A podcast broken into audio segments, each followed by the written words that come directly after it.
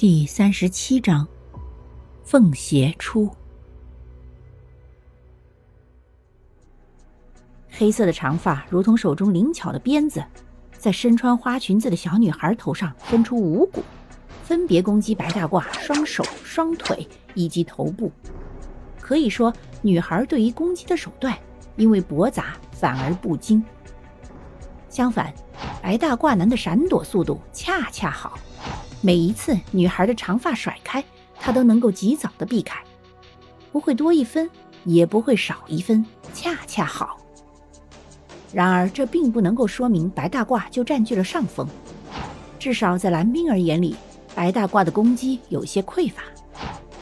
也许一方面是因为女鬼的攻击太快，白大褂还没有适应她的攻击手段以及攻击速度的节奏；另一方面。是他们之间的攻击，现在只是处于试探阶段。然而，关于这一点，蓝冰儿却是怎么也不信。因为那个女孩眼中实质性的恨意，令蓝冰儿觉得或许是白大褂在手下留情。可，他为什么要手下留情呢？蓝冰儿眯起眼睛，认真的看着他们两个的斗法。忽而，蓝冰儿眼底金芒乍现。这是一颗跳动的心脏，就这样凭空出现在半空。蓝冰儿看了看心脏笼罩下的一人一鬼，又看看悬浮在他们头顶上跳动的心脏，他有些紧张的咽了咽口水。这东西应该不是血月吧？蓝冰儿双手死死紧攥着，想到，也不知是不是太过紧张了，有那么一瞬间。蓝冰儿的心脏和血月跳动频率达成一致，而就在那一刻，蓝冰儿的眼中却是看到一幕令他倍感惊悚恐怖的画面。那不是存在蓝冰儿脑中的一份记忆，那是一个被剥了皮的人。他在向蓝冰儿求救，他血肉模糊的样子令蓝冰儿不禁心生畏惧。哪怕那个人此时无害的几乎气息尽无。可是蓝冰儿还是不敢上前，他甚至扭头避开了对方求救的目光。但总有一股力量在驱使蓝冰儿去看那个人。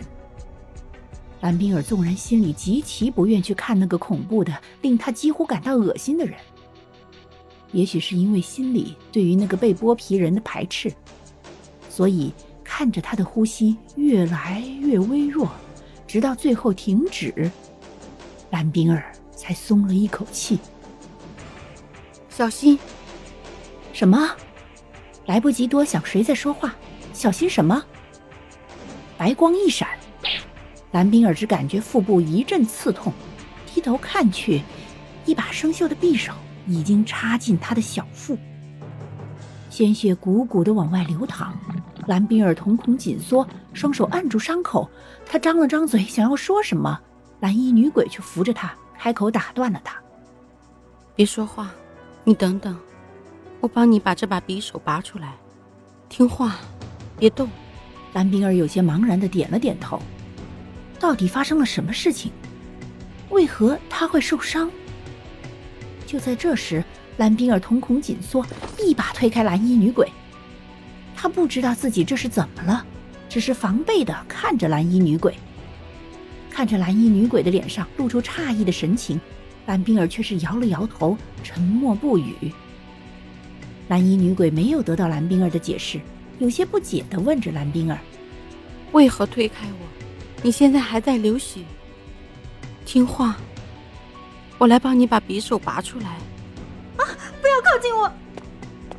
蓝冰儿猛然后退，尖叫着说道：“他的双眼透着恐惧。”呼吸急促，胸口起伏不定，浑身上下散发着格格不入的疏离。